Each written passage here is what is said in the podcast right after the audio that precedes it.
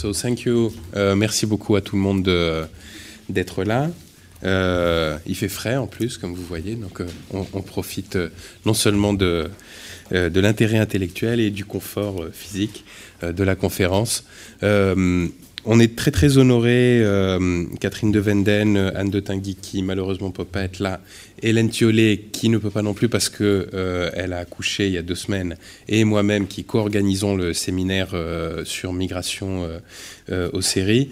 On est très honoré évidemment d'accueillir Alejandro Portes aujourd'hui pour, cette conférence.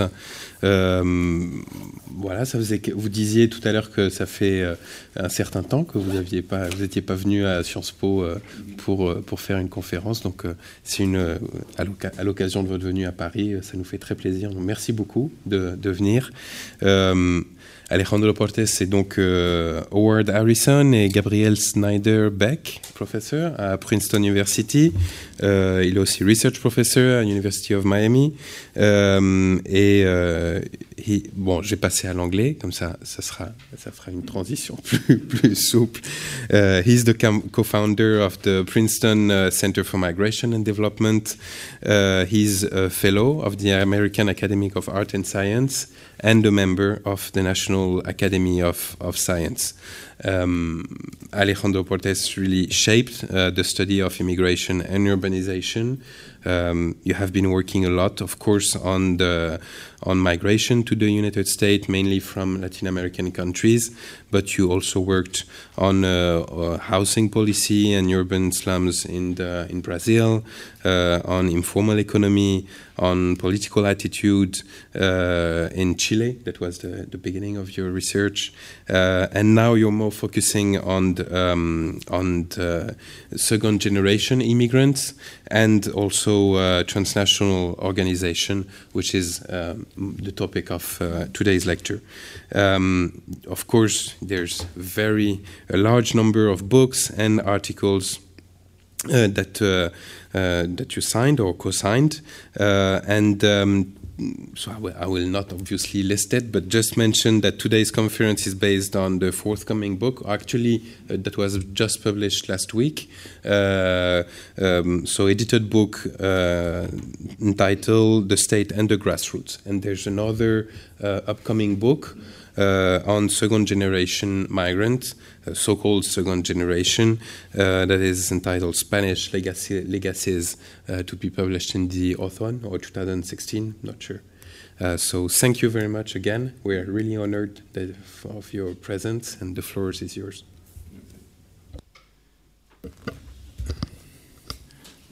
Bon, je suis très heureux de revenir ici à CERI depuis quelques années.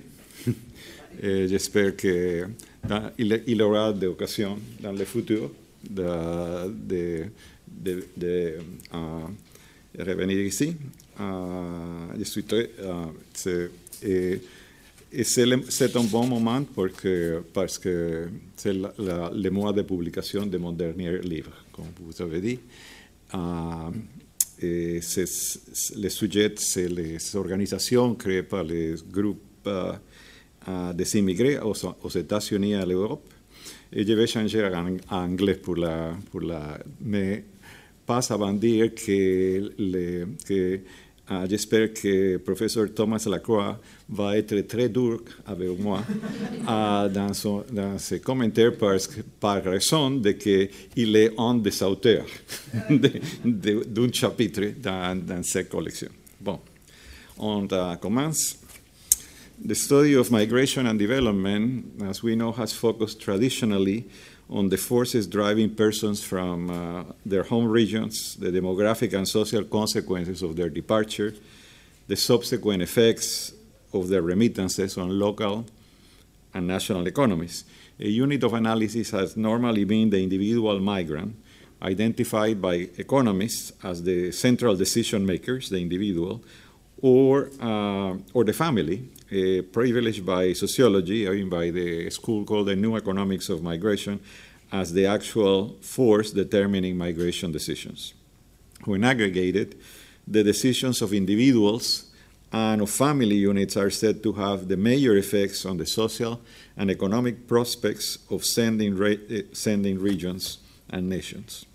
But uh, left out of the picture had been the organizational efforts of the migrants themselves and their possible bearing on their sending countries as well as on their incorporation in receiving areas. The individualistic focus has persisted both in critical accounts of the role of migration that regarded the departure of migrants as another symptom of underdevelopment, and in optimistic accounts that focus on the role of migrant remittances as an almost miraculous solution to the problems of underdevelopment. So the possibility that purposely created organizations by immigrant communities, by expatriates, could play a significant role was almost entirely neglected until recently by the scholarly literature. Alert sending country governments, on the other hand, had sought to had begged to differ, engaging for a long time with migrant organizations in a multiplicity of development projects, and even creating these organizations abroad where none existed. Initially, these contacts uh, were prompted by the discovery of the volume and the aggregate significance of remittances and the interest of sending countries in maintaining this large flow, billions of dollars flowing to major uh, countries of immigration, as we, as we all know, India, Brazil, and so on. But gradually, it dawned on governments that the scope and importance, political and economic, of organized or expatriate initiatives could go much further than individual money transfers. Countries like Mexico, Colombia, Morocco, and China, to name a few, uh, for, for these governments, their populations abroad became increasingly salient and important interlocutors, both as sources of monetary and technological transfers and as political actors capable of engaging and affecting the course of events in home communities and even regions. The history of the growth of immigrant organizations and their interactions with home communities, local authorities, and national governments is rather complex and varies greatly between countries and expatriate communities. So basically, what I do in the introduction to this forthcoming book is to outline the theoretical controversies in the field of migration and development, the role of the concept of transnationalism as it's developed in both the United States and Europe, for opening a path toward the resolution of past controversies, and finally, the entry of the state or the national states in the transnational field with, uh, with uh, enormous consequences in terms of the present and future. So, to go on to the first of that topic, the theoretical controversies in this field, we find that the relationship between migration and development has been viewed in the past from two diametrically opposite views. If you review the literature, it's ba- they are basically two opposing schools. Scholars from sending countries in the so called global south have often taken a very critical stance towards such flows, viewing them as symptoms of underdevelopment and as causes of the perpetuation of underdevelopment. Migration has been accused of depopulating entire regions, turn sending families from producers into rentiers, and allowing governments to escape their responsibilities by relying on migrant remittances. The structural importance, importance of migration, according to this view, is not related to its capacity to change things for the better, but on the contrary, to its role in perpetuating existing structures of inequality by providing a safety valve for uh, their consequences, so that entrenched elites in sending countries can take full advantage of this option. This view has been captured in a series of formal declarations signed here and there in meetings of scholars uh, in the in less developed countries, Mexico, the Philippines, and Morocco, of which these uh, these are uh, framed and signed by participants in this conference, and this this. Um, um, this declaration, the Declaration of Cuernavaca, which I like to use as an example, is an exemplar of this trend. I don't have to read it to you. You can read it yourself. That is basically, it says there is nothing good about migration it is really a, sim- a, symptom and a cause of underdevelopment. And these countries that engage in that route, like Mexico, Morocco, and Philippines, are doing themselves great harm in doing this for that reason. So there you have it. Uh, there is also a parallel negative literature that focuses on professional immigration, on, on the process that we all know as the brain drain. That view emphasizes the, the, how the superior economic and technological resources of rich countries, especially the United States, penetrate weaker peripheral ones and alter their internal order. Their internal order. This is known in the, in the, in the literature uh, since the 80s as a process of structural imbalancing, lead, leading to several negative outcomes, including labor outflows, and in the case of professional migration, involving several concatenate, concatenated steps as follows. This is just sort of a graphic diagram of how the process occurs, and I'll walk you briefly through it. Uh, this is a diagram of the brain drain that have been published in earlier articles. So that professional, uh, professional standards and, pra- and practices are diffused from the advanced countries to mid-level sending countries uh, eh, and are readily copied by emerging nations aiming at catching up with the advanced West. Uh, young professionals trained according to these standards look for, for, look for opportunities that allow them, after they are trained in these advanced practices, to put them to use and to develop these skills fur further.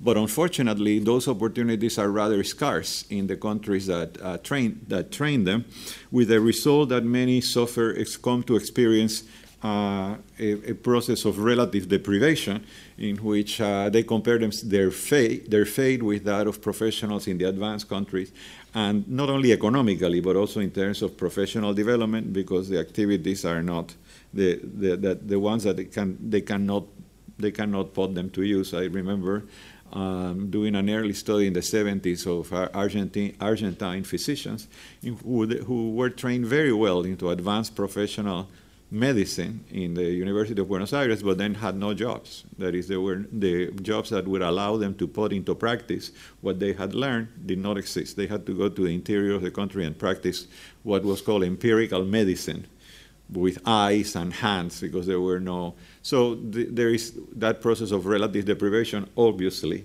has consequences.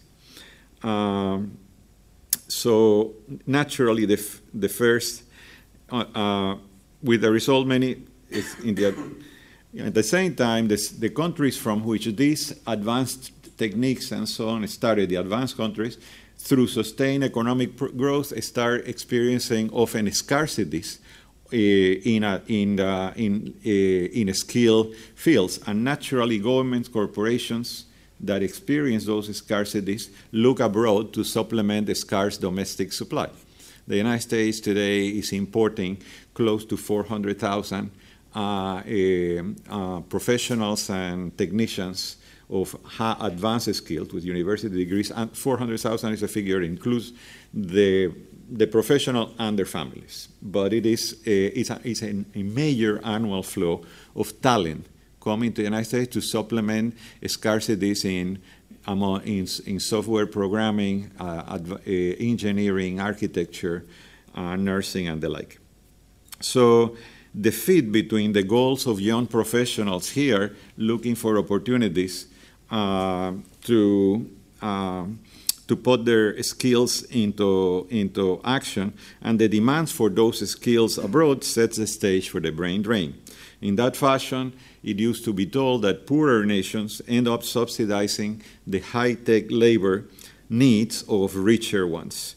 Structural imbalances ensures that the efforts of emerging nations that are usually mid income countries like Mexico, Argentina, and so on is compromised at every, at every step by the superior fit between human talent trained according to the most modern standards and skilled labor demand in the countries from which those standards emerged in the first place. That is, that's where they, that is, they were trained according to the imported labor standards and then returning to those countries. Uh, uh, that, that is a, the, a, natural fit.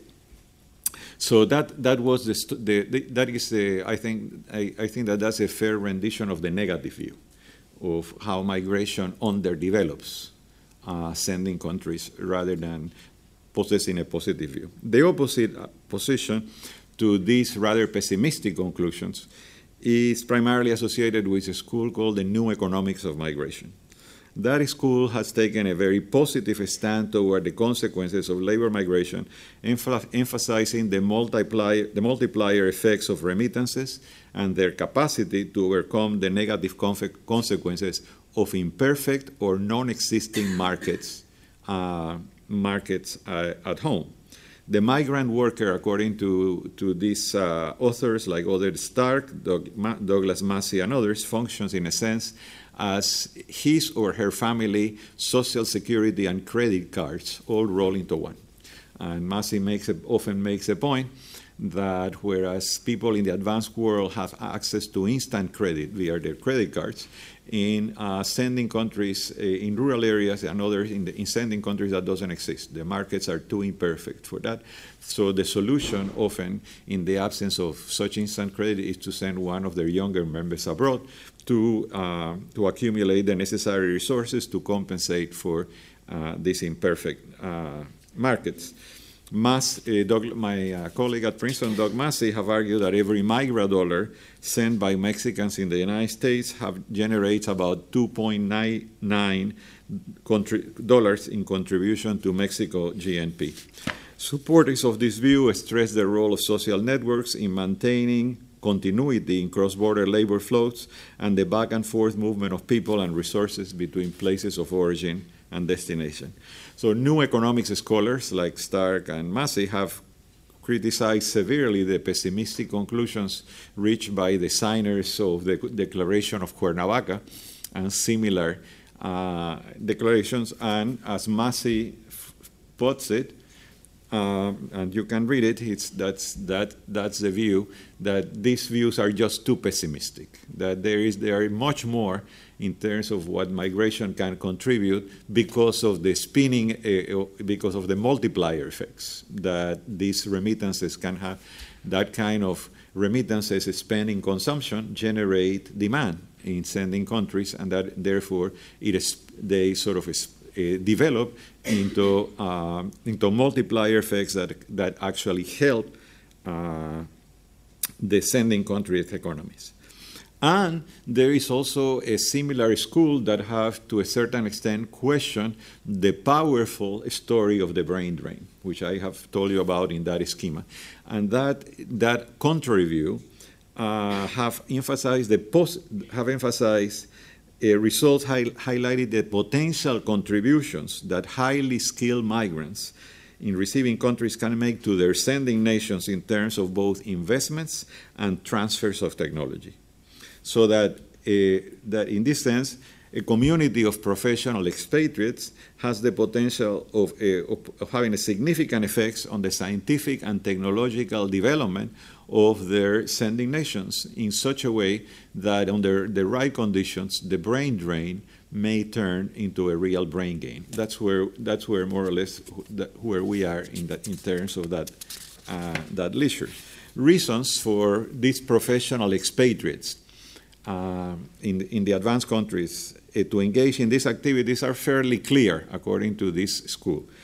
Uh, in addition to national loyalties and the weight of nostalgia, migrant professionals often have a sense of obligation to the universities and other institutions that train them, and on that, on the on basis of that training, they have become successful abroad. So, on the basis of that education, they achieve wealth security and, and status abroad, it's only natural that they seek to repay part of their debt by going back and making philanthropic and sometimes uh, contributions, other, others through transferring information and technology, and still others in sponsoring their younger colleagues at home through scholarships and things of that sort.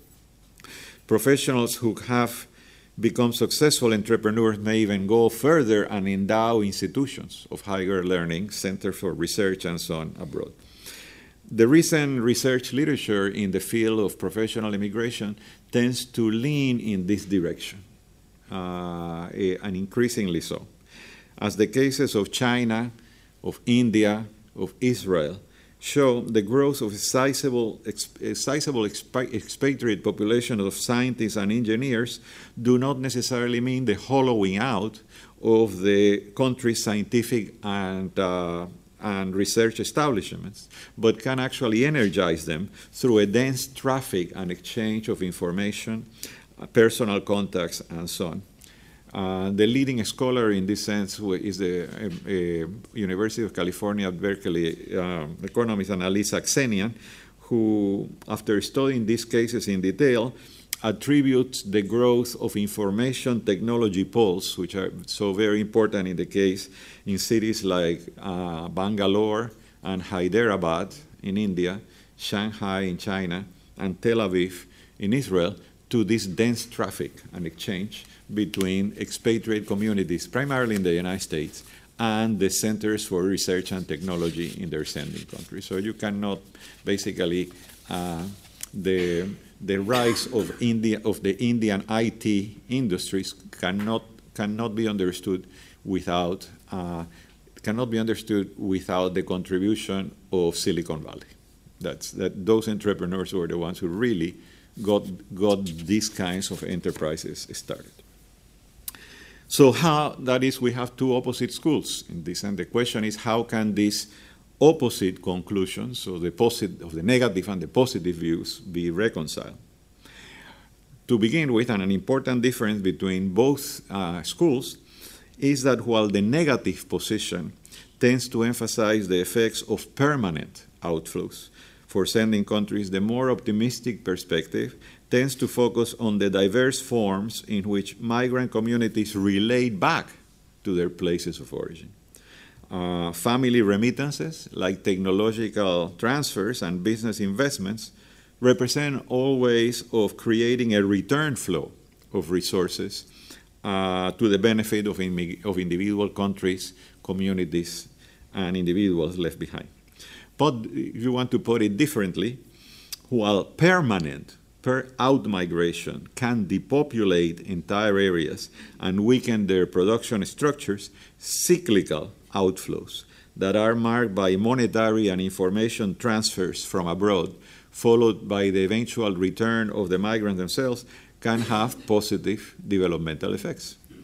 As the studies of new technological centers created by migrant transfer show, these return activities can induce development initiatives by infusing new economic and social dynamism in uh, previously stagnant sending areas and including eh, significant transfers of technology. These are not just philanthropic contributions or remittances, these are major contributions to a country's scientific and technological development.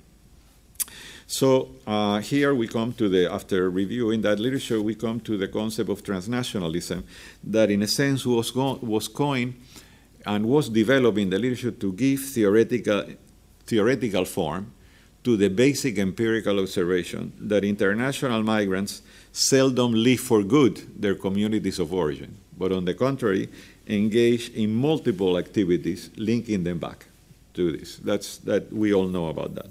So contrary to the earlier theories of immigration that envision a one-way flow away from misery and want, this was a, the classic theories of assim- assimilation. Immigrants left uh, positions of a situation of great poverty and insecurity and so on, never to return. So it's a one a one way flow. Uh, empirical studies have portrayed a di- very different reality. Most immigrants tend to maintain regular contacts with family and friends left behind, and a sizable minority uh, engages in a routine traffic of back and forth interaction in the pursuit of various goals political, social, uh, and economic. The significance of transnationalism in that sense is that it highlights the circularity of migration. The fact that it is not a, it's circular. It is it's a very it creates a dense web across uh, national spaces, thus providing a theoretical framework where the positive evaluations of the migration and development linkage by people like Massey, Saxenian, by the new economic schools can be appropriately framed. So this, that is the, the contribution of the concept that is a theoretical frame, theoretically frames the stories of uh, circular migration and the positive contributions that many migrants uh, can make. While this is not always the case, transnational activities have at least the potential to spur lo local, regional, and even national development insofar as they, they are generally oriented to promote the well-being of the families and communities left behind. The empirical literature on transnationalism also uncovered an important empirical fact, another one, namely that sustained and developmentally relevant activities tend to be conducted by organizations rather than individuals. Aside from family remittances and occasional gifts, individual migrants are generally in no position to implement projects of real significance for their sending communities uh, uh, or countries. Instead, what happens is that immigrants band together in a multiplicity of organizations, uh, ranging from modest hometown associations, which are at the basis of the transnational field, to regional and national federations of these associations, to professional and business groups among the highly skilled. This is referred to often in the literature as globalization from below, uh, as opposed to the globalization from above that we all know, in which transnational organizations engage in a, in a wide variety of economic, civic, and philanthropic activities in their home localities and regions seeking to improve local conditions. Professional and business associations can go further, transferring technological know how and making capital investments of true national relevance. The case of the Chinese in the United States is, is exemplary. That is the study by the study included in the in this book by um, Zhou, Min Zhou and uh, Li, I believe, uh, uh, describes uh, hundreds of, of organizations of Chinese engineers, engineers, physicians, and other professionals in the United States that, not, that are not self-enclosed but maintain a constant uh, pattern of relationships with the back home institutions in China, very much sponsored by the Chinese government. Uh, these events, and in the process, uh, engaging in the transfer of technology and also fostering the arrival of new Chinese uh, students to American universities. To summarize this discussion, the negative position on the effects of migration in sending countries and regions is based on the assumption of its permanence. That is a no return, one way flow from, from sending places. But more recent research has highlighted the positive developmental impact of temporal and circular flows, including not only the returns of migrants themselves, but the economic the economic and knowledge transfers that they can make.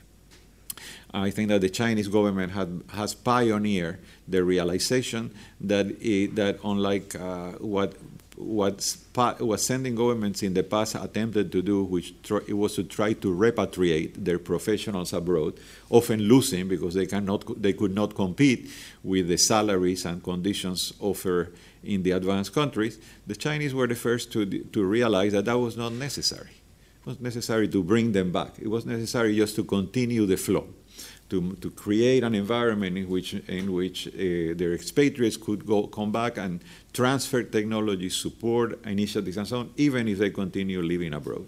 Uh, that was then copied by other countries, but still many of the many sending countries are still stuck on the idea that they have to bring their professionals back as the only way of, of, of, of in a sense, counterbalancing the consequences of the brain drain. Uh, the concept of transnationalism gives theoretical form to these return flows. Although the focus of that literature in the past had, had been individuals, it is evident that philanthropic and developmental contributions of importance generally require organization. You know, require people to band together in some sense. So the state and the grassroots, the book that uh, that you referred to, and that is, pub- been, is published this month, contains a plurality, a wealth of original information describing the origins, characters, and impact of immigrant organizations in the United States, nine such studies, and in Europe, including uh, the stu- studies in Spain, uh, the Netherlands, uh, Belgium, and France. So that's, uh, that's in a way how, in a sense, the concept of transnationalism, and the, that is where we, where we are in terms of the, of, of, the, of the literature on the relationship between immigration and development. But there is another consideration before finishing this, um, this presentation that is important and that adds nuance, a peculiar nuance to the, the story that I have told you so far. As a form of globalization from below, these grassroots activities of immigrants and their organizations could not but could not but attract the attention of important, powerful actors from above, uh, in particular the states. The first, the fir first to be the object of attention by states were remittances, of course. As sending countries, as sending country governments realized this enormous volume and economic importance of these individual transfers, they started taking steps to ensure their continuity and, if possible, their growth. Then international organizations like the World Bank chime in with all kinds of schemas to turn uh, migrant remittances into productive investments, most of which didn't work, but they, that is, they, they gave additional legitimacy to this, uh, to this attention. Um, our colleague Luis Guarnizo have noted uh, the irony that the modest contributions of individual migrants, $100, $200 a month to help their families uh, abroad in their sending countries, become contabilized in the banking house of the global system of world financial centers and even used as collateral for loans to sending country governments. The financial magicians that rule our world have realized that uh, the volume of remittances is not only enormous but predictable from year from year to year. It's far more predictable than the foreign exchange earned by primary commodities and so on. And in many cases, they have used the, the anticipated flow of remittances as collateral to, to support, to provide loans to governments in countries like El Salvador, uh, Guatemala, Dominican Republic, and so on. Uh, then immigrant organizations came to the attention of officials. Uh, uh, they did so for two reasons. First, because as their civic and philanthropic projects became better known, governments came to see them as potential partners in development, but also as forces needing monitoring and control. This was transnationalism from below. And it was, in a sense, at the beginning, in many countries, on control, spontaneous, and escaping official uh, molding and attention. So that, that, that basically, governments decided that that had to change. That this, this was too important to, to leave unregulated. Second, government officials wishing to engage with expatriate communities for various purposes realized that they could not talk to individual migrants. That's impossible. They had to talk to organizations. So organizations became important interlocutors in this uh, in these fields, and their leaders acquired growing voice and importance uh, as representatives of their respective uh, of their respective uh, communities. The the advent of uh, state agencies in this field of uh, transnational activities has marked it profoundly. It changed it, it changed it in, in, in very important ways, and it modifies the story that I have told you so far in, in, in different ways. So what had what had previously been the spontaneous assortment of grassroots mobilizations by immigrant communities abroad now became a negotiated space where expatriate eh, organizations and government officials alternatively competed or cooperated, each seeking to extract maximum advantage in, their, in the fulfillment of their respective goals. Hence, the changing dynamic of this relationship evolved from a dialogue between the self-initiated, uh, self-initiated migrant organizations and state agencies to at present the sponsorship and even creation of, organize, of migrant organizations abroad by sending country states. So what at the beginning, at the very beginning was the grassroots initiative by hometown committees and federations and so on, has evolved in a, into a situation in which sending country governments such as those of Mexico and China create the organize, organizations of migrants abroad in order to engage in these activities that are seen as positive both for for their for national development and also perhaps for the whatever interest those governments have in maintaining the, their existing political structure. So there had been a, a sort of reversal of roles uh, between immigrant communities and the state, and that encompasses both. I have referred primarily to states in sending countries, but also increasingly in those of receiving nations. And let me talk briefly to conclude this on the two characteristics. So, uh, as, as move to the sending country states, the activities of sending country states in relation to their expatriates and their intervention in the transnational field, uh, as we have studied it in this book and in other publications, have taken the most varied forms. They have been guided by goals ranging from propitiating uh, uh, immigrant remittances and investments to goals based on politically controlling the migrant, the expatriate communities, uh, and ensuring their political lo loyalty. Actually, before the present time, a number of sending countries regarded their expatriates as little more than defectors. The Mexican government uh, had even a, der a, derogatory term for them called pochos. And uh, those who left, left, and they lost their right to own property in Mexico and, and citizenship and Mexican citizenship when they naturalized. The Chinese did the same. The, the overseas Chinese were largely traders and uh, people who left the, the, the who abandoned the communist project and so on. Well, both those both countries traveled a long road from regarding their expatriates that way to see them as part of the expanded national community that was necessary, and that at some point things changed so much that a, a former president of Mexico, Vicente Fox, referred to uh, Mexicans abroad as VIPs, very important paisanos, uh, because of their contributions and so on. And the Chinese did the same. Uh, the Chinese came to embrace the overseas community as basically a, major pillar in, uh, in terms of its investments and contributions on the, on the development of China. The Moroccan monarchy uh, fol uh, following Lacroix, endeavored for many years to politically control their large expatriate population and prevent, prevent their assimilation to European receiving nations.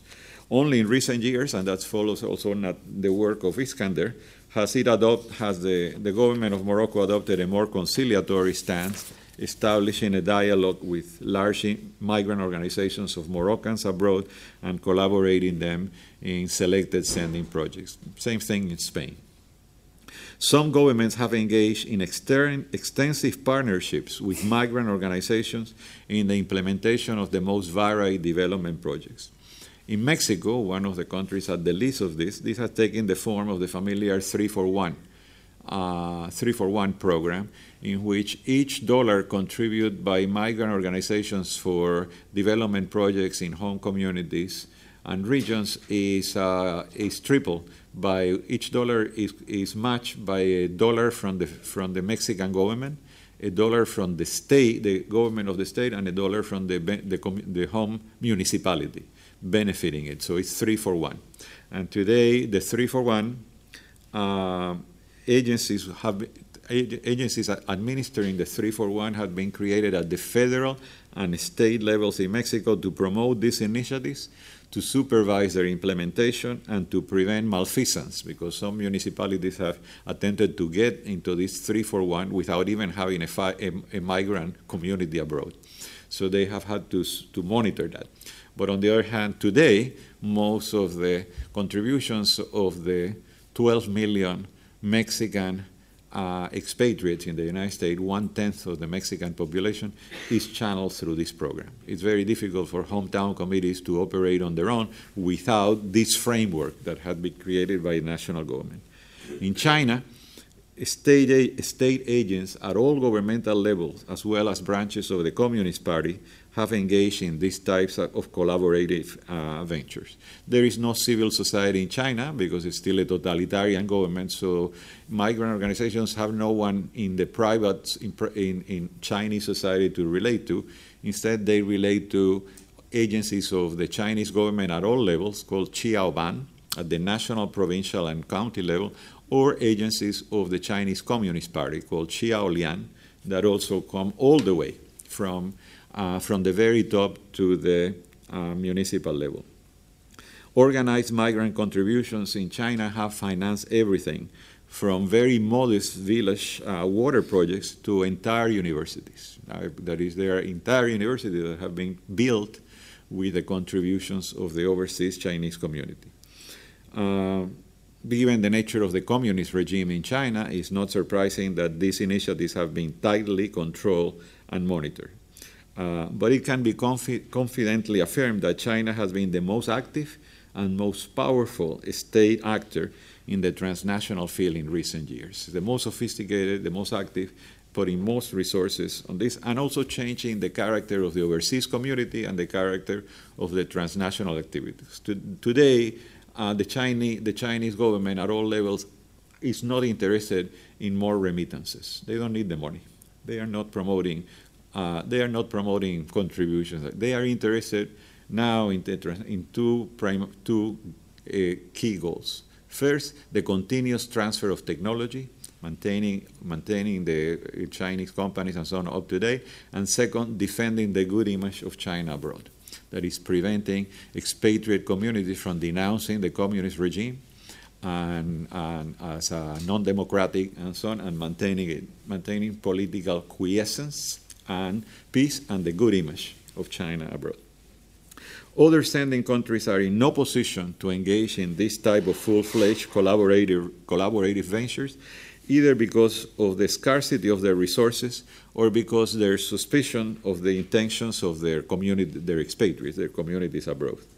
For example, uh, first generation Vietnamese in the United States represent a case of what is what could be called bloc transnationalism, because uh, the lingering hostility of these refugees against the communist regime that expelled them uh, means that they, they, they, can, they do not trust that government or want to co- cooperate. And in, and in reciprocity, the Vietnamese government does not want and does not, and does not allow uh, independent initiatives by the Vietnamese community in the United States or France to carry out independent activities in Vietnam. Instead, the Vietnamese state had done something interesting and novel that was discovered in the course of this study. They have, they have pivoted toward the second generation.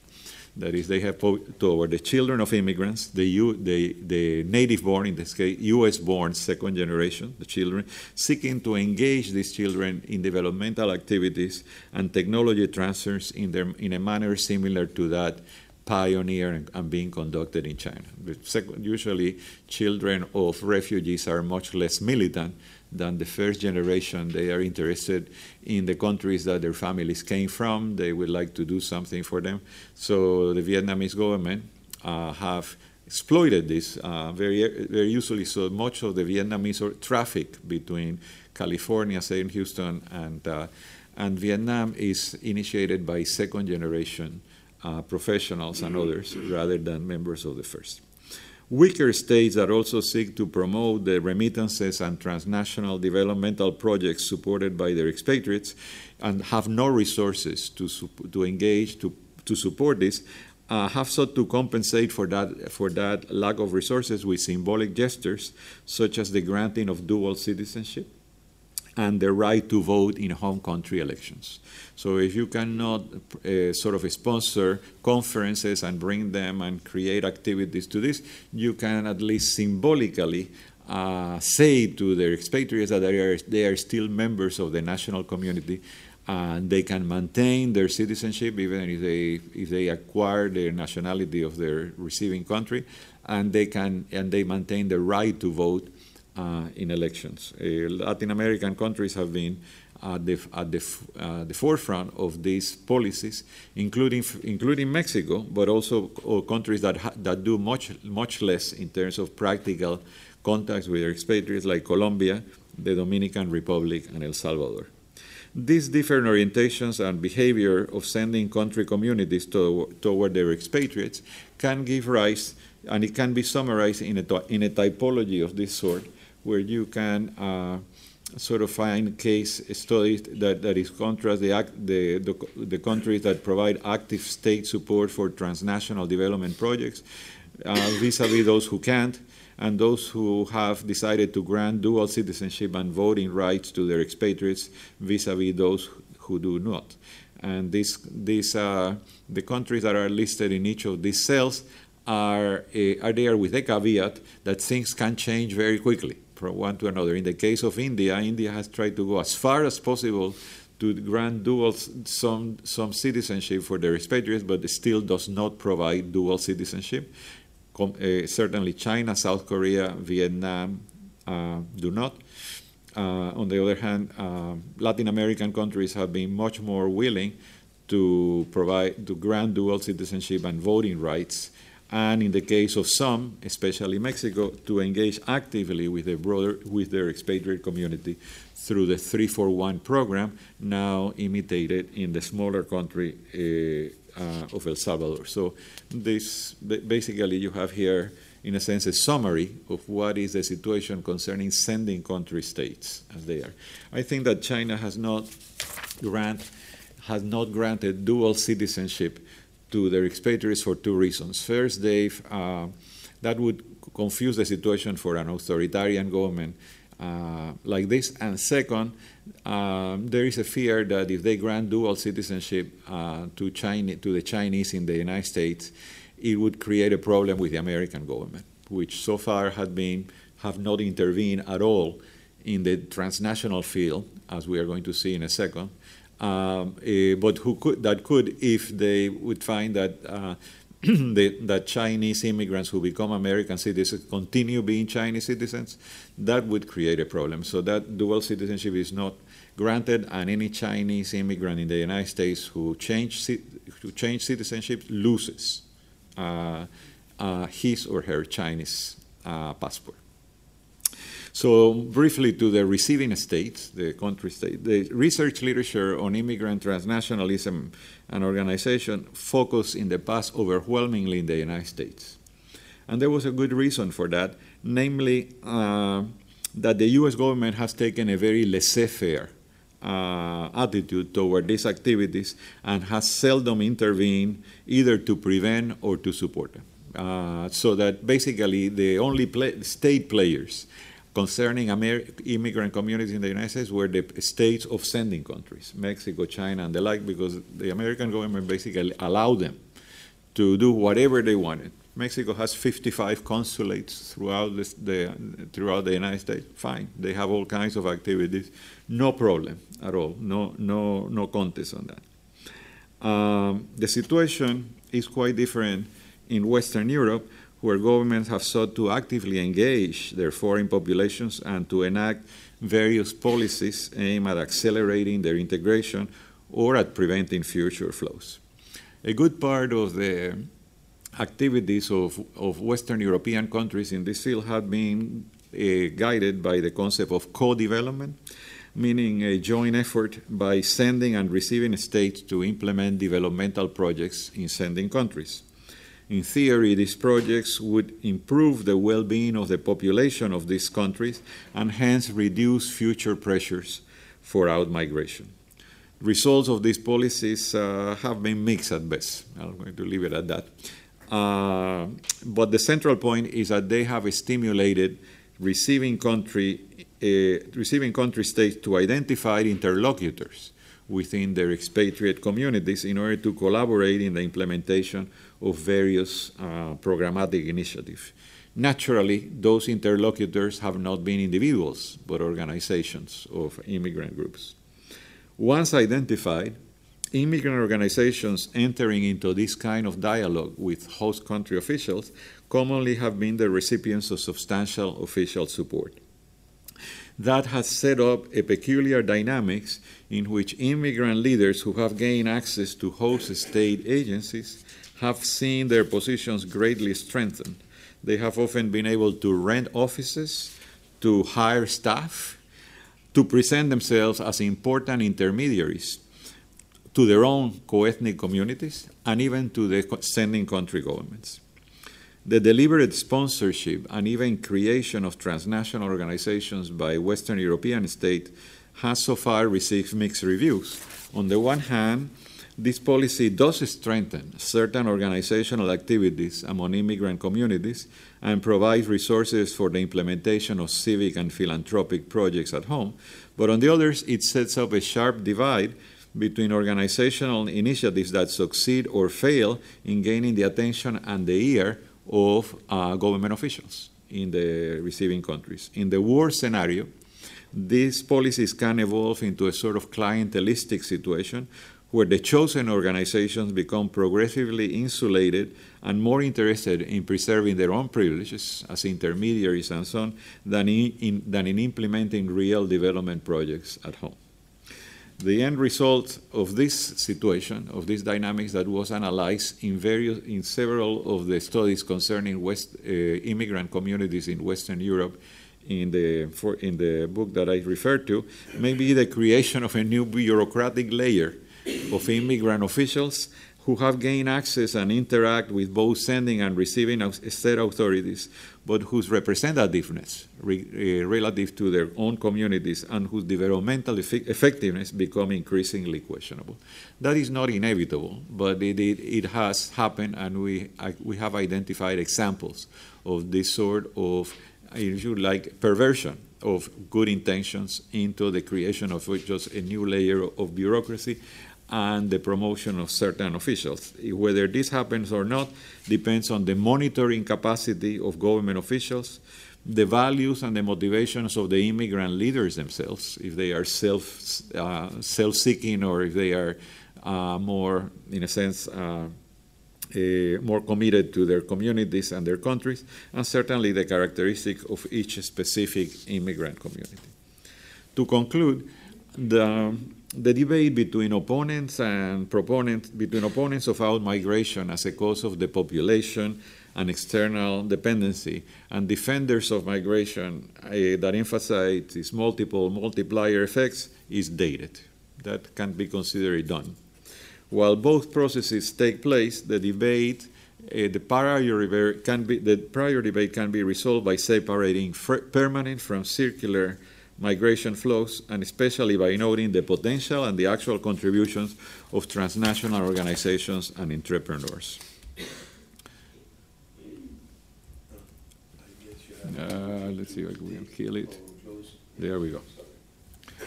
So here is the last typology uh, showing that the, the, the, difference between permanent and, uh, and circular temporary or circular migration applies both to low skill flows of manual workers as well as to the highly, uh, highly skilled. Permanent, permanent uh, outflows generally have deleterious consequences. They depopulate, they, they weaken local productive structures, they imply a loss of national talent when immigrants uh, when professionals leave, and that happens. That is, there are, ma- there are many countries that export professionals that do not go back and that do not make uh, sustained contributions to national development. Not because they don't want to, but because there are no institutional structures in the sending country to receive those kinds of contributions and remittances. China is not Haiti. Hmm? Uh, Mexico is not Burkina Faso. So even if the expatriates from, from these professional expatriates from some countries would like to do that, there are no, no institutional structures at home that would allow these contributions to occur and to take off as developmental initiatives. In other words, for, for immigrant transnationalism to make a sustained contribution to national development, there must be something to return to there must be something to return to. The older debate on migration and development has been superseded not only because of the proliferation of immigration, immigrant remittances and organized philanthropic activities, but because the entry of, government, of governments in this field has endowed it with new energies, possibilities, and dangers. The transformation of grassroots transnational projects into a series of activities channeled and even sponsored by national states, raises a number of interesting questions for the future, for, for future research and debate. Programs like the Tres por Uno in Mexico, the 3 for 1, or those sponsored by the Qiaoban and Qiaolian in China, certainly multiply the developmental impact of transnational process projects through the addition of state resources, but also restrict the scope of these projects to those approved by the state. So the possibility uh, in particular, the capacity of immigrant organizations by virtue of being abroad, usually uh, living in democratic countries, to democratize uh, the politics of sending countries is compromised by the presence of state actors that are uh, actively involved in seeking to co-opt these organizations and restrict uh, their scope. So that becomes a, a, somewhat different dynamics in which this potential is uh, effectively controlled by the, by the action of state uh, agencies. So at worst, if that happens, at worst, the result may be to reinforce the power of entrenched elites at home and to prevent democratic change, which are precisely the fears that were voiced by the signers of the Declaration of Cuernavaca and other denouncers, denouncers of migration. But in either case, and to uh, what we are witnessing at present is a contest between popular actors who seek through government through multiple initiatives to bypass the constraints imposed on them by dominant political and economic forces in the global economy, and the reaction of at least some of these forces uh, uh, trying to bring these grassroots initiatives under government guidance and controls. The results of this interaction and contest is not foreseeable at present. That, be, that, be, that is a frontier of research, a frontier of investigation in this field. In a sense, the globalization from below promoted by the spontaneous initiatives of immigrant organizations is being simultaneously reinforced and restricted by state actors from above.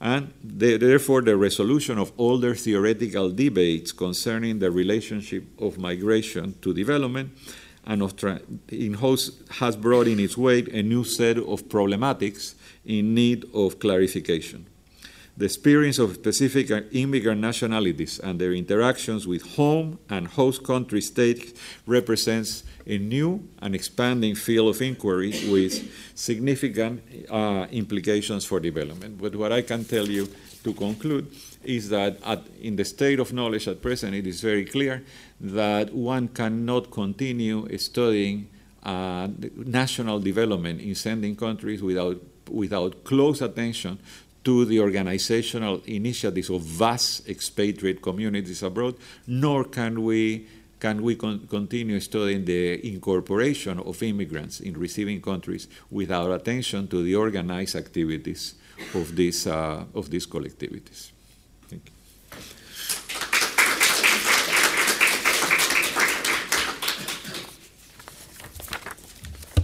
Thank you, thank you very much, Professor Portes, for this very enlightening uh, uh, presentation conference. So Thomas Lacroix is going to uh, discuss your um, your presentation, and uh, Thomas. So Thomas Lacroix is a, I didn't mention it earlier. Sorry, is a researcher at MIGRINTER in Poitiers.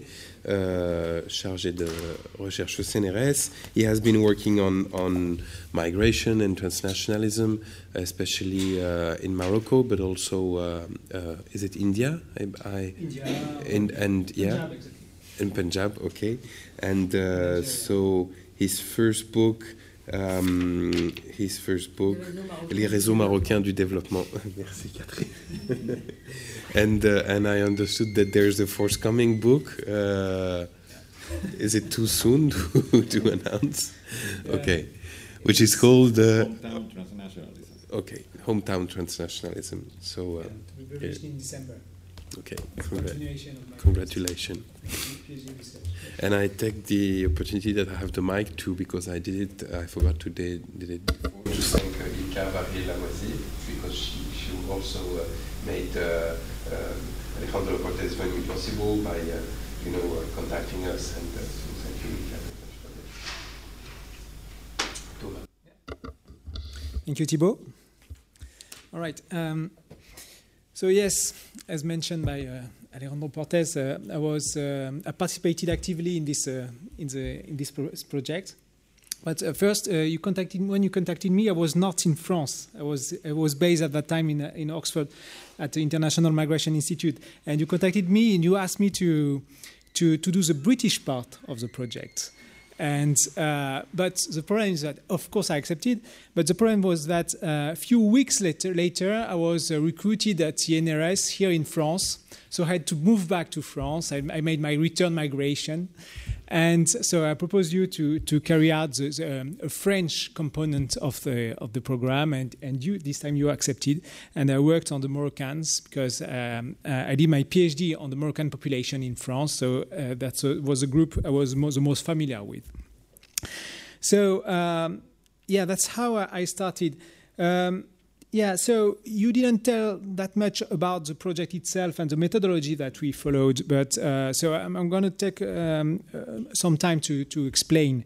And uh, it's a very uh, um, uh, straightforward methodology. The, the, basic idea is to map the, uh, the, the, the, landscape of associational of associations, migrant associations in the um, in the selected countries, and then to carry out interviews with leaders uh, to, to map their profile. And then we had uh, a part of the study which was carried out in the, uh, in the sending countries in order to check on the field what was going on and if the, uh, uh, the, the, the, nature of the project and the development impact of the, the associational activities of migrants.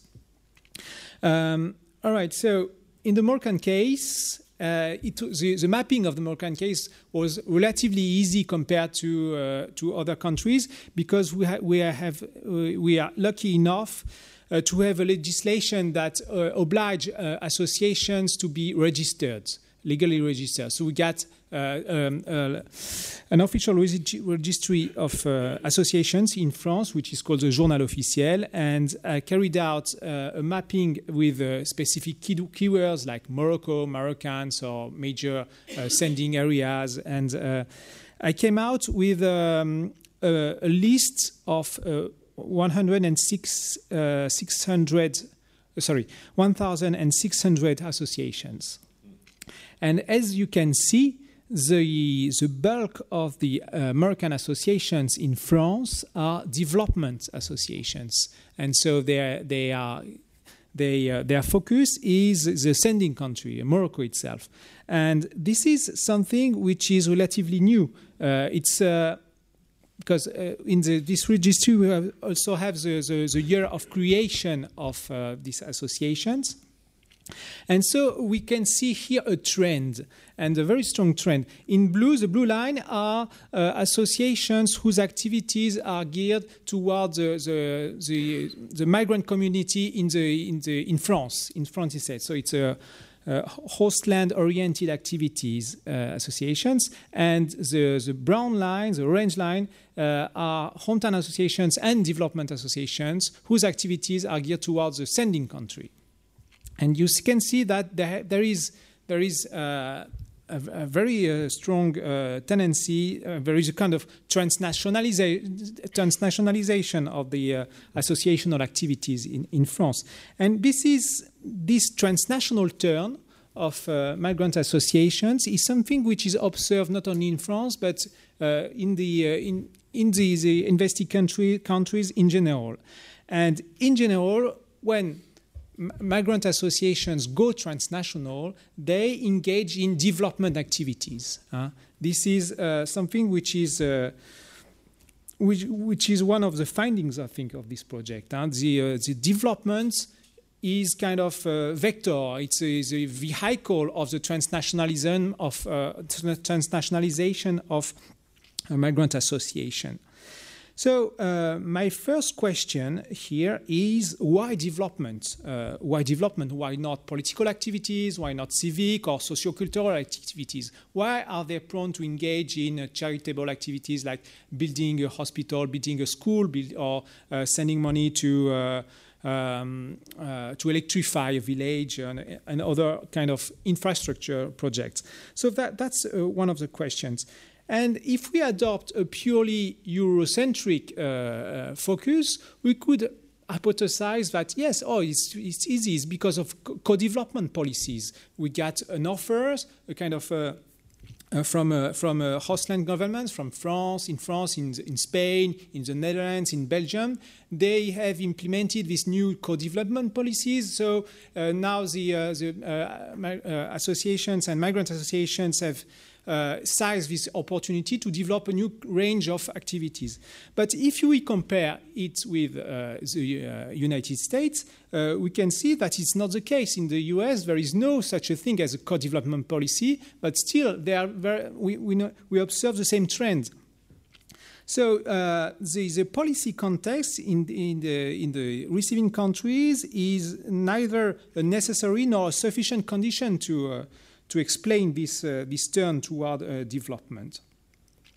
Uh, so, well, this is one, I think, of the um, you, well, you explain that the, the, the, policies implemented by sending countries are much more important in that regard, I think. Uh, the, there is a strong intertwining between the, the, the shaping of a transnational or uh, transnational associational fields and, and uh, policies uh, implemented by sending countries. And uh, this is a first um, bracket I would like to open here is that the, about the, the, the, changing, you, you really focused on this uh, outdated uh, uh, on migration and development. I think the book addressed another outdated uh, debate, which is the one of the opposition between transnationalism and the, on, on the one hand and state sovereignty on the other. And uh, in the 30 years ago, there was a strong opposition between both. Uh, there was a feeling that uh, transnationalism was undermining uh, state sovereignty. But here, uh, with this study, we see that the, the, the, relationship between both, between state activities and transnational, immigrant transnationalism, it's much more complex, much more intertwined, and uh, there is a dialogue, a conversation, which is really structures the, the, the, um, the orientation of, uh, of migrant activities. Okay, uh, I'm closing this bracket. I think that uh, I, through the research I carried out in Morocco, there is um, a point which I think we insufficiently addressed in, the, in, the, in this project. Is that okay? Uh, the, the, sending policies have implemented migration and development uh, strategies, but I think it's only one part of the st story which explains this, uh, this transnational turn. The other part of the story is that in the uh, sending countries, they, they have undergone a strong uh, uh, decentralization and restructuration policies in the, in the uh, sending areas. So we observe a strong transfer of uh, competence at, on, on the local and civil society actors but states do not transfer the resources and the money to, for them to carry out this, this new, uh, these new uh, skills, uh, well, these new um, um, objectives. And so the, the, local, local actors, like civil society actors or uh, local municipalities, they have to find somewhere else the resources to carry out development projects. And they turn to the, the, the, the migrants uh, and the, the, uh, the expatriate communities. And so they, they, this, this orientation is also part and parcel of these decentralization policies in the sending countries. And I think we, we something which, which should pay more attention in the, in the, in the future. Um, the other part of the project focused on the leaders, on the leaders of associations. And here, uh, my research, yeah, my research confirms uh, the, the, the, the, results of the um, other components of the, of the program. And it, uh, it really confirms the importance of the, the socio-political integration of, uh, of uh, migrant leaders in the host societies. And uh, they in the Moroccan case, they are more fluent in French, they are more educated, uh, but we can also see that there is uh, strong specific profiles of former union leaders or for former political activity, activists who have taken the lead in organizing uh, local groups and uh, implementing these local projects. Um, there is something in other uh, case studies which is not so much imperient in the Moroccan case, but there is also the, the role of philanthropists, wealthy people, uh, wealthy actors who want to, uh, to, to, to, to convert their, their, their economic capital into a more symbolic or social capital, and they invest more in philanthropic activities that, that way. And this is particularly the case of, uh, in the, of Indians, among the Indians. Huh? Um, yeah. So the other characteristics of this uh, of the profiles of the leaders are they are mostly men. Uh, this is a, a, a trait which, which is found uh, uh everywhere, and uh, they are relatively older. Uh, the youngsters and the second generations are relatively absent from from these, these groups as well. So here there is a strong relationship between uh, socio-political, uh, socio-economic integration on the one hand and in transnational engagement on the other. But the, the thing is that uh, it's uh, I think another witness of the project is that uh, the focus on the on the on the leaders tend to gloss over what's happening with the members, uh, and and okay, it was not possible for us to carry out a larger survey uh, uh, focusing uh, or taking into account as well the, the, the members. Uh, but in the French case, we are lucky enough to have this uh, uh, large survey carried out by the INED called Trajectoires et Origines. You probably heard about of this, this survey. And this, this survey included several questions about the transnational activities, including one which is Have you uh, participated in, a, in overseas donations or charitable overseas project in the past, uh, in the past years?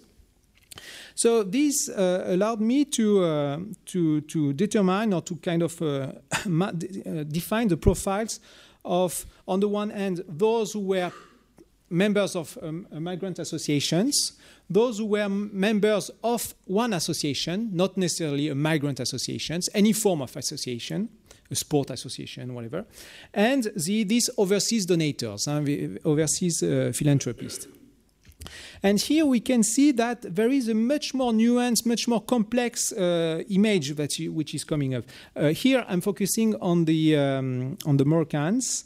I've done the same for the, the Algerians, and uh, this is only one, uh, the table only presents the most salient results. In, uh, they have a, a, much broader array of um, uh, integration indicators in my uh, uh, original study.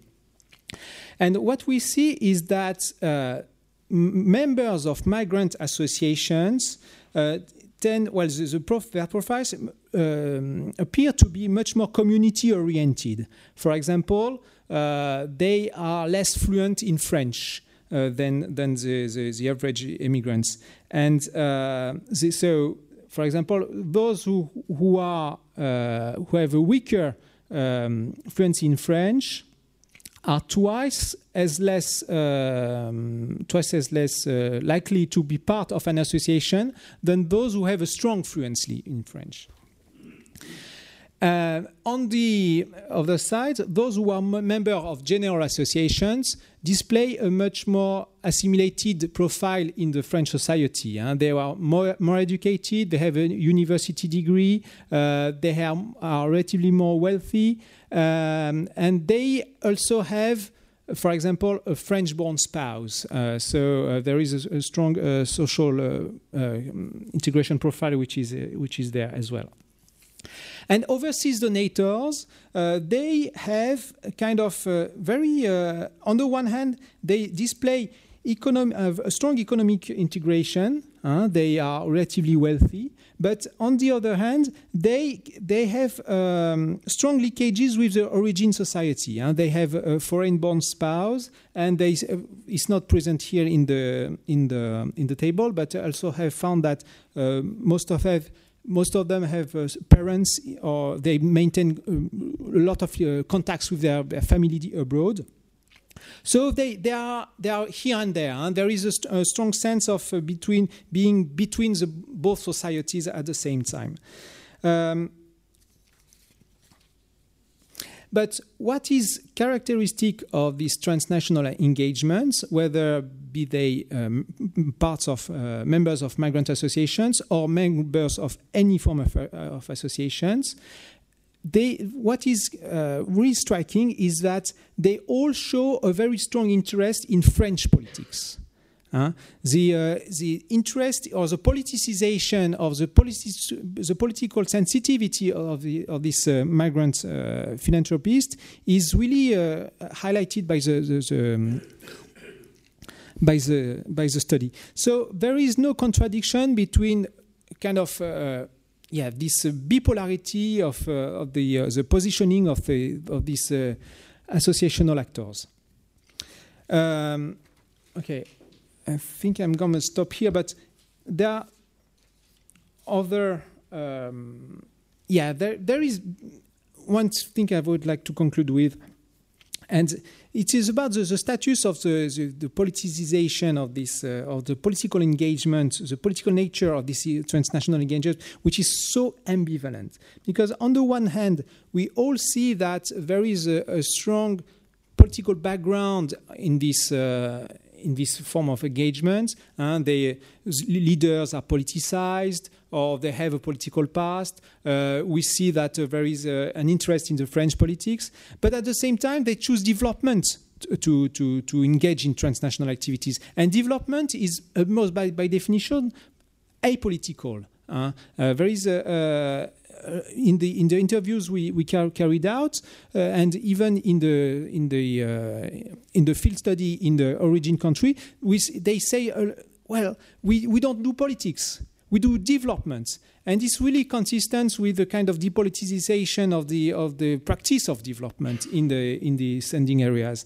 So there is a very very ambivalent nature of the, these uh, transnational activities. Uh, on the on the one hand, there is uh, a political sentiment, but on the one hand, there is also the need of uh, finding a, a, a, a, field of activities which is as consensual as possible and which is depoliticized as well.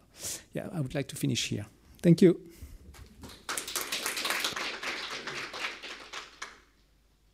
Thank you, Thank you very much, Thomas.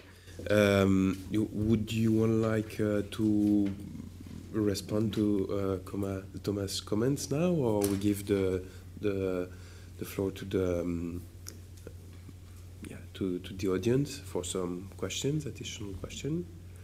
Well, I certainly think that, the, that I would like to see the, uh, more additional questions, but just to make uh, two points, which are basically in a, we are in agreement and they are not a challenge. It's just to expand on what Thomas has uh, mentioned that indeed many of the initial transnational activities were, uh, were created at the initiative of local actors in sending countries, that is, municipalities in, in need, uh, ranging from the local parish priest in need of refurbishing his church because it was falling into pieces, to local floods or other natural accidents, and often I think that in that sense, uh, often the attempt, attempts at this level try to bypass national governments, because, which were seen as inefficient or corrupt.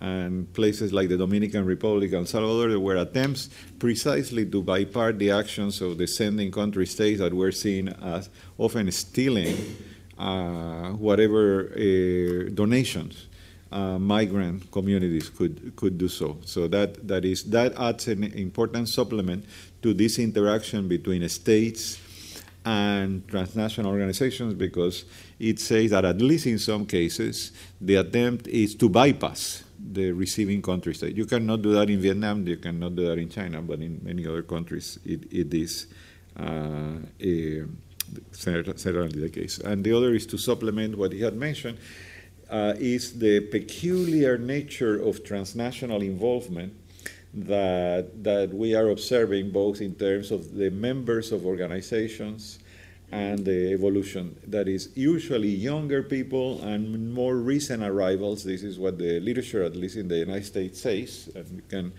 uh, supplement that, uh, do not take active part in this. They, that is, they have struggling with their own with their own needs and realities in climbing up their situation. It's rather more established, better educated uh, members of the first generation that begin to play this kind of protagonism as leaders and uh, of, of these initiatives often and to travel back and forth and so on. So it is It, so that that uh, so that has a consequence. That has two consequences. The first one is that the, that is tran- transnational involvement may be seen of, as an uh, inverted U curve. U. Mm. Uh, that is, it starts low with, the, with younger members and new arrivals, climbs as immigrants become better established and so on, and then declines in the second generation because of the because of the effect of assimilation. So usually, second generation youth do not get involved in this, so you can have sort of an inverted curve. The second consequence that I think Thomas alluded to is that there is no contradiction in the first generation. We observe no contradiction between transnational involvement and political incorporation in the sending countries. It is actually the immigrants who become, who are more eligible for becoming, for naturalizing, for becoming citizens of the receiving countries, and to participate, the ones who in turn, who also participate in transnational activities. And contrary to pundits in both sides of the Atlantic that try to portray the issue as an either or, that is transnationalism as, as undermining political and social integration in the receiving countries, the two processes often come together. That is, uh, you can have both naturalization, incorporation, and political participation together with uh, with the continuation of developmental activities and often, often in case of mutual support. It's an interesting finding of the empirical literature because if we came to this topic from the start and did not know anything, we would suspect that the two were at odds with each other. It is actually the results of, of empirical research on both sides of the Atlantic that lead to, to, uh, to this increasing consensus. That's all. There's a mic here. Um,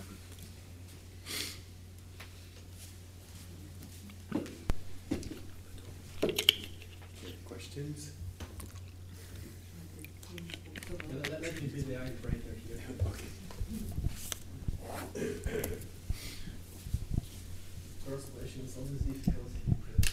Yeah. Um, hi. Thanks. Thanks for your. Uh, can you hear me? Uh, my name is Denis Kolesnik. I'm uh, I'm Ukrainian, actually living in France, and uh, that's why I was pretty much interested uh, with your uh, presentation. But my question is to to your French colleague. I'm sorry, I forgot your your name. Thomas. Thomas. yeah. Mm -hmm.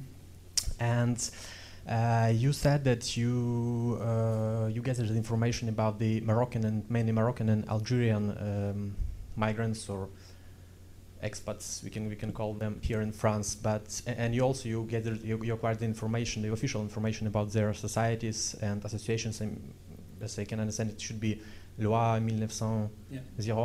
that's it yeah and uh, do you have some kind of an information um, or an insight uh, from I don't know from which part, but ab about the Moroccan and mainly Maghrebian uh, expatriates and migrants here in France, uh, about their non-official organizations. Informal. Yeah. yeah. I mean, like the organizations which may be uh, maybe dealing with the uh, which may pose actually a security threat to France. Ah. I mean. dealing with the. You mean the religious organizations? Kind of, of uh, that, yeah. Thanks. Thanks for the question. No. but uh, there, there was a PhD work uh, which was uh, defended uh, in January about this issue, so you can find more information about that. Yeah.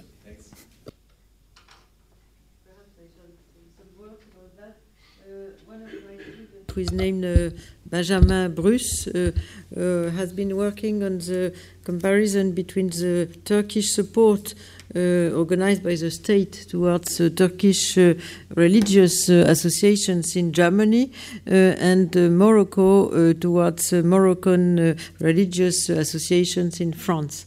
and he insisted on the state approach by these countries about the organizing the practice of the religion of, the, of Islam in order to prevent Uh, them uh, to go to form uh, some forms of radicalism. Uh, and so there is a very strong uh, presence, uh, which is very strongly supported also by the countries of origin, like Germany in France, because they consider it is more secure to have the religious uh, uh, practice uh, supported by the countries of origin than organized by imams they cannot control. So, strangely, we could say, in secularized countries, especially uh, like France, uh, the support uh, to the policies of the countries of origin regarding religion is very strong. I had another question for Thomas. Um, uh, uh, uh, it is about the, the crossing uh, trends about uh, uh associ uh, associations, transnational uh, associations. first, in the late 90s, turned towards civic associationism, and then turned towards transnational development. But I am I was interested by this crossing trends because now the, uh, the associations supporting development as, are much more important uh, among, Morocco, among Moroccan associations than those turned towards uh, uh civic action. But uh, uh, is this due to um, the, the, the idea to support this idea of development or or to the structure of, of opportunities offered to associations. There is money uh, now for uh, development and some savoir-faire uh, which had been uh, gathered first by leaders uh, of uh, uh, civic associations has have been turned towards organizing development in the local development in the countries of origin because there is money for that from Europe, uh, from uh, uh, funds, various uh, private or public funds uh, for development, and so they are turned towards where the opportunities are. Before it was civic associationism, and now it is development. Um, uh, it's part of the story, but it's not a sufficient condition because the um, the Algerians who have also a very strong associational history in France, uh, they, we do not they do not display the same trends at all, and they are much more uh, France oriented uh, in, in that in that sense. Uh, it's also because the Algerian state is much more closed and do, do not support at all this kind of activities, and also because um, the state control upon the local affairs is much stronger than in Morocco, so they do not allow this kind of, uh, of initiative. So. Yeah.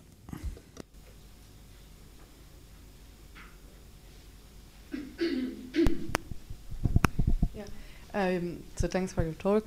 Uh, you mentioned that finally, to really understand the impact and the benefits of uh, migration, we need to understand the extent to which migrants are willing to come back and to bring back what they learned abroad, notably.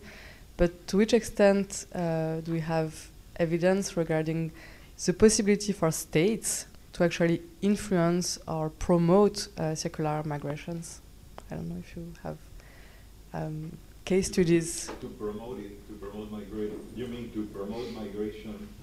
Uh, I don't understand the question. To which extent uh, sending areas mm-hmm. can implement policies or mm-hmm. programs to promote a more circular patterns of migration? Well, I think that uh, it, generally that does not happen. That is, generally it is a, a process that is in, in individually and family motivated and that creates uh, a, uh, and then organizations develop. I think that perhaps Ilka's question has to do with the talk I gave two days ago on Cuban transnationalism, because that is Cuba is a particular case in which of late the, the regime has taken to deliberately exporting uh, its trained population as a means to maintain macroeconomic balance. So for many years, the Cuban government had uh, exported doctors and uh, sports trainers and musicians, but now it's exporting massive numbers of people to the United States deliberately to um, for the remittances, basically, that they can make, which become very important in the survival of the regime. That probably here and there we can find countries like that. Um, I think another possibility that comes to mind immediately is that of the Philippines. The Philippines is perhaps a country that has uh, made it its, uh, its uh, evocation to become a source of labor for the rest of the world. And uh, the, the United States is full of Filipino nurses and doctors that have become nurses. And, uh, and the Middle East is full of Filipino workers that are, have been deliberately exported as such. So in that case, yes, there is a, there, there is a, there is that pattern, but it's exceptional. That is, it's not that every every government has made it its policy to export uh, its uh, its population or its professionals, and certainly. I don't see evidence that China, for example, or India have done it. Rather, it had been a process that has operated at the grassroots uh, with individual initiatives that have taken the form that I described before. Thank you.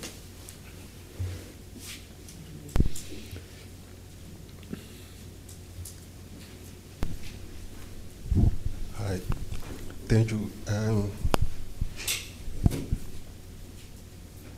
in in the, the yeah, in the circular dimension of uh, the transnationalism, uh, you say that it's the government that led the migrant to participate in the development or in the action of their home country. But in those countries like Mexico or China or India, there are return migrant, return migration. I want to know what the role, for example, of the return migrant in the in the circular dimension of this, uh, in the circular dimension of this transnationality today, because there are many work who uh, show that there is return migration in many countries, like in India, the the Indian of U.S. who return in in the home country. In Mexico, there is Mexican who return, mm-hmm. and in, for example, in England, there is some Jamaican mm-hmm. who return. What the role of this kind of uh, the return migrant in this circular transnationalism? Mm-hmm. Well, th- th- thanks for the question. Uh, and indeed, there is there is permanent return migration in every case. There is not, not no no question about it. There are Mexicans who re- that is immigrants who return from different countries. Uh, many first generation immigrants may often return to retire, so they have uh, done their careers abroad and then they come home. Uh, it's not not surprising. Uh, at the at, that, at the end of their work lives, they would do that. Others return because they've uh, they see better opportunities, or others have been returns, as in the case of forced deportations from uh, from the United States. My point basically is that whereas before the idea was that the only way that the negative effects of migration, both at the at the level of low skilled workers and professionals, require a return. And therefore, it was necessary for, for the sending country governments to create incentives for everyone to return. At present, there is that view has has been replaced by the idea that back and forth movements uh, of people who essentially live in both places, who can re, who can come back to participate in activities, to make endowments, to make to make investments, can be every as as much or more developmental than the simple uh, one-way return. The, that is, uh, to give you an example, a Chinese uh, engineer or scientist who working in the United States decides to return for once, at once, and not go back, loses often many of the possibilities for continuous innovation and access to new technologies that that that exist in the institutions where he or she formerly worked.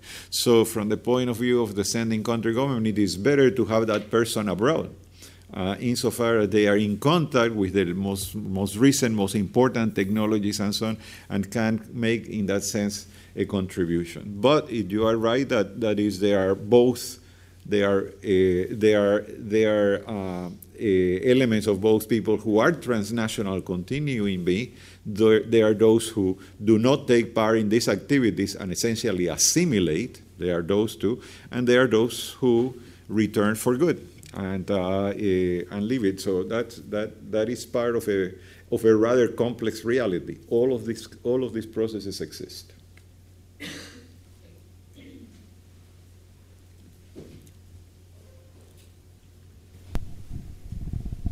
Uh, Nina Sahrawi, thank you for uh, both presentation. I had a quick question for Thomas. Um, I was just curious um, why you talked about uh, development associations as being uh, neutral in a political sense. Uh, because in my experience, I had observed uh, both in Morocco a lot of competitions among local politicians for trans transnational support, and then as well in France, a lot of competitions among uh, migrants involved in these associations because they would gain a lot of uh, symbolic capital and social capital that then would grant them access to official uh, uh official embassies or relations. Uh, so I, I, just found that in both countries it has been extremely political in that sense. I was just curious why you, you thought the, oh why you labeled them neutral. Thank you. Yeah, um, it's part of the complexity. It's um, it's part of the politics of the apolitical activities of associations. it's a um, so the it's presented well the, the, engagement in two development activities is presented as apolitical uh, and also because especially among hometown associations people say okay we don't do politics in uh, in in this association because uh, we all are well the, the, members of the associations are from very different uh, have um, different political sensitivities. Some of them are leftist activists, so others are Islamists, others are uh, nothing at all. So, in order to to to create a cohesion and to to enlarge, to have um, the broadest participation possible of the hometowners, they need to present it as apolitical. Also, because on on the ground in the in the in the village, um, they do not want. They try to avoid the um, the implication of uh, local authorities. Uh, and in order so that they can avoid also a kind of political conflicts around the project, which also can impede the project itself. This said, uh, beyond the presentation and uh, the narrative they can provide on the project, there are a lot of political intricacies, uh, including what you, you mentioned, uh, the uh, the political competitions uh, to to to get the benefits of the project. Uh, also, because the um, a lot of um, Moroccan NGOs, as I said, uh, are led by former political activists, and they use this engagement into development activities as a way for them to go back to Morocco and to find a way to they they were active here in, in France, but they found through uh, the, these development activities a way to to yeah to go back to Morocco and to go back to and to develop political activities in Morocco. And uh, and they and they say they tend to mention okay uh, beyond the project we try to create um, a, a, dynamic of local democracy local democratization. That's their narrative as well. They, judged, they try, try, to find a kind of political legitimacy to their engagement, to their apolitical engagement. Yeah.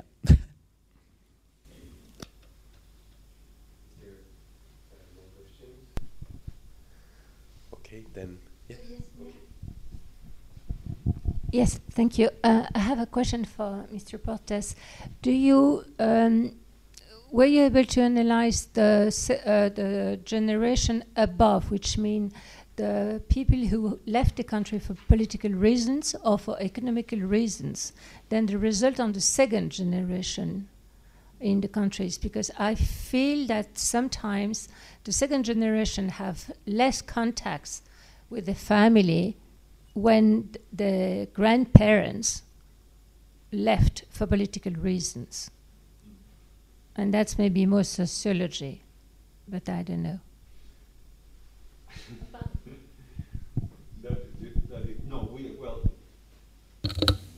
Um, no, we did not go back to the. Th- this is sort of the earlier to three generations. At most, we have been able to map to have data on two, and uh, the the what we find is that the second generation generally is less participatory, regardless of where the where immigration was originally of a political or an economic kind. The Vietnamese, in that sense, represent a surprising discovery that the second generation uh, a, a, substantial number of second generation Vietnamese, at least in the United States, do take part in organizations oriented toward Vietnam.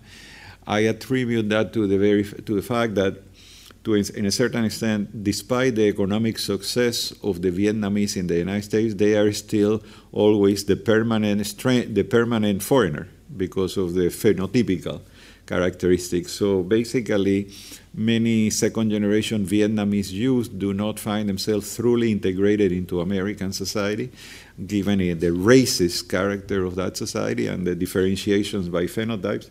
And, it, and sort of engaging in these activities, tying them to their origins, to their roots, represents a kind of self affirmation uh, for social psychological uh, reasons. For, for example, among uh, second generation Cubans, that does not happen despite the fact that it's also a political, it was originally a political migration or second generation Russians. So they tend to be very, they tend to be very, uh, uh, much more integrated than, uh, than that. So uh, basically the law of the, of the law, the, the, the, the, the operating principle is that, that transnationalism is a short-term proposition. It's a one generation phenomenon which occurs with, the, with, with uh, immigrants um, uh, of, the, of, the, first generation and supplementing what Thomas can, had mentioned in terms of what happens to Moroccans is more, is more general, his point is more generalizable than to Moroccans. In other words, uh, leaders of immigrant organizations abroad and sometimes members engage in development projects at home in order to gain vo- the voice that they did not have before in, the, in their respective countries. These uh, may have been totally nameless, unimportant, insignificant people as they migrated. They often left because of economic scarcity or political and so on. But by virtue of becoming a sp- spokespersons and leaders of, of developmental organizations, they, manage, they, they now can engage as interlocutors with governors and mayors of, of authorities in the receiving states and acquire, acquire in, in the Hirschmanian sense, the voice the, the voice that they did not that they did not have before. They could not do that by confronting the political system at home. That is, it would be closed, but they could do it by engaging in developmental projects, and that is a reason why that, and that supplements what Thomas also said, that it is not the case that the involvement in developmental activities is truly is only due to the availability of money on for co-development projects because in the United States there is no such money. There is no, but still most of these organizations of um, of Mexicans, of Dominicans, of Indians, of Chinese engage in basically developmental activities. Thank you a really small, small question and make it like okay, make it very short because we're supposed to close uh, okay. at eight. Um, actually, here I don't know whether it's rumor or not, but uh, it's a question to to, to Thomas. Uh, I hear that the um, migrants from Morocco, Algeria, especially Algeria, uh, I mean, like first generations, they were really great. They wanted to integrate into the French society, and they really managed to do that. And uh, I hear that the second and third generations actually posed uh, problems to, to, to, the society. I mean, like uh, criminal, criminal and uh, threat to, to, to, to, the national security of France. I don't know whether it's true, but it's, it's what I've heard here in France. Thanks. Um, so, um, okay, uh, I think you get you we need to to separate two debates: uh, the one on integration on the one hand, and uh, the one on um, on negative assimilation on the other. Uh, in general, I mean there is um, a longue durée positive trend, and little by little they are making it, and we see the emergence of. Um, of uh, an Algerian, well, of uh, a population of Algerian background, which is now middle class and even upper class. Uh, you see it, it, on TV, on on the radio, uh, uh, and the uh, of course in the on the on sport fields as well.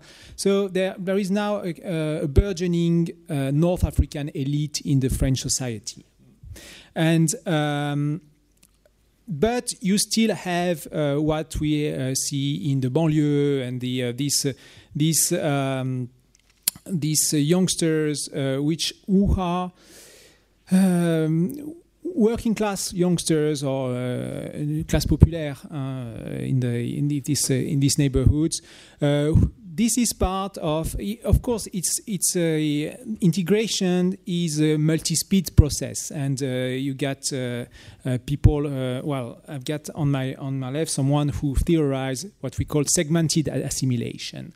And so we see that it's a heterogeneous process. And uh, so both can go uh, in parallel different trends can, can go in parallel. I'm not a specialist of this uh, of the ghetto and uh, what we call the ghetto, uh, so I won't say that much on that. But you can read there are, huge literature on that. yes. Thomas, thank you both. Thank you, Professor Portes, for your your presentation. Thank you, Thomas, for the discu presentation. Somehow, it was a kind of both. Uh, okay, and thank you everybody for, for being here. Thank you.